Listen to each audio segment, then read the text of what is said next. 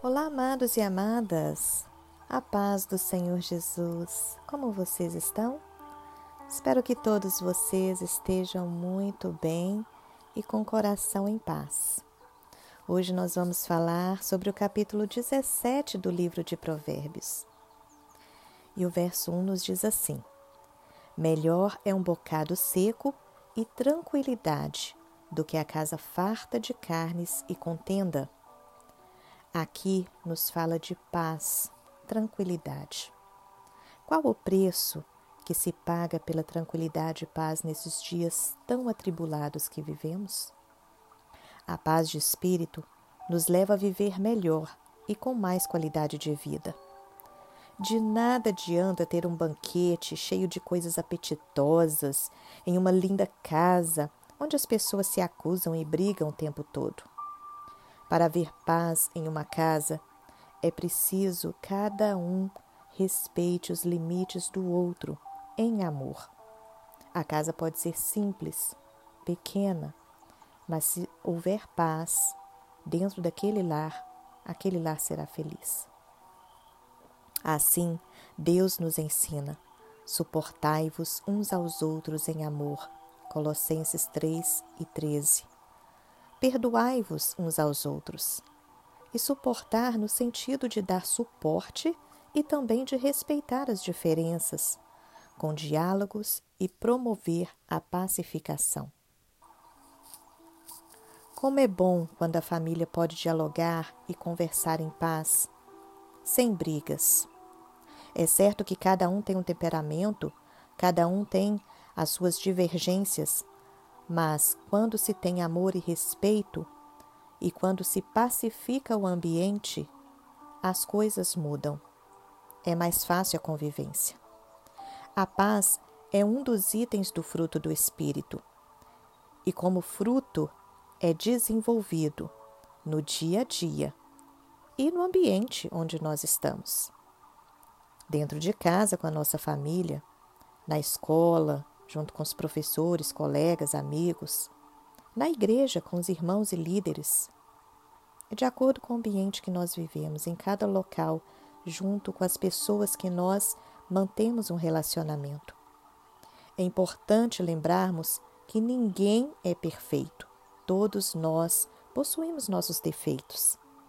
Então, nós precisamos primeiro enxergar a trave que está nos nossos olhos para depois ver o cisco que está no olho do próximo, sem acusações. A paz, a tranquilidade não tem preço. Quem tem paz no coração e vive com tranquilidade consegue lidar melhor com as situações da vida. Aqui também vale mencionar sobre a paz na nossa mente. Hoje em dia, muito se fala da síndrome do pensamento acelerado, não é verdade? As pessoas estão tão agitadas, correndo de um lado para o outro, atropelando umas às outras, tão ansiosas.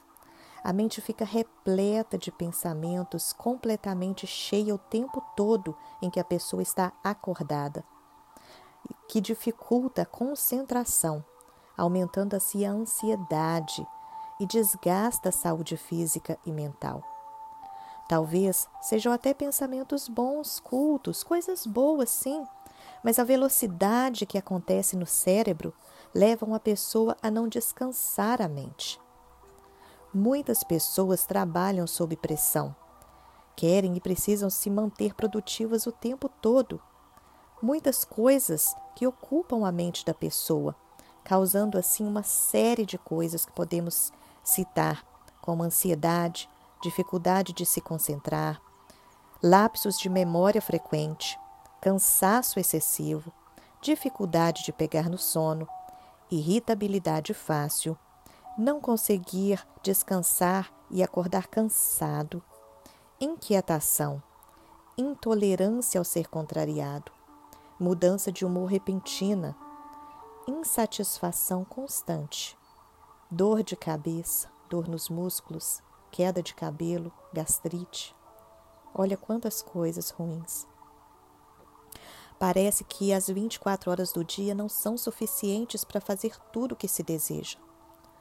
Muitos vão parar no médico, psicólogos, pois não suportam tamanha pressão.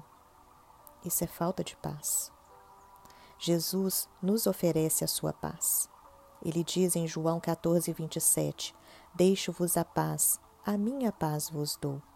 Não a dou como o mundo dá. Uma forma de ajudar a desenvolver, uma forma de ajudar a pessoa a ter paz no coração é procurar desenvolver bons hábitos de vida, que inclui pausas no dia a dia, meditar em um versículo, leia um versículo, medite no que aquele versículo está falando ao teu coração. Respire fundo, faça uma oração, ouça um louvor, leia um bom livro sem estar pensando em outras atividades. Concentre-se naquilo que você está lendo. Se você pode, evite longas jornadas de trabalho. Talvez tirar férias por curtos períodos, se possível, mais vezes ao ano, ao invés de tirar um longo período de 30 dias. Se você tem essa possibilidade, é bom para descansar a mente do trabalho e dos estudos. Ao estudar ou trabalhar, você pode talvez colocar músicas em baixo volume, como sons de natureza, por exemplo, contemplar a natureza, obra da criação de Deus.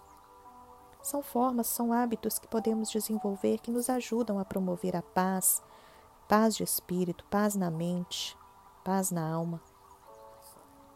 E no verso 27, para terminarmos, Provérbios 17 nos diz que quem retém as palavras possui o conhecimento, e o sereno de espírito é homem de inteligência. Em uma outra tradução diz: Aquele que se abstém de proferir palavras ásperas é prudente, e o homem lento para se irar é um homem que discerne. Olhe para a sua realidade de vida hoje e se programe para viver em paz. Não deixe de buscar a Deus em primeiro lugar, porque quanto mais você se entrega a Ele, mais o seu coração se encherá de paz pois Ele é um Deus de paz.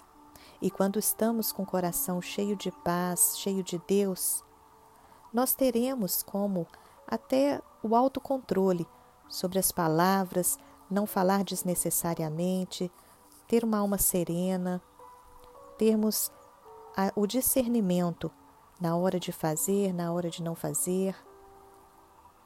E o nosso coração estará mais tranquilo para viver a vida. Espero que esse devocional tenha abençoado o seu coração e que você tenha um dia de paz. Deus te abençoe. Te espero no próximo devocional.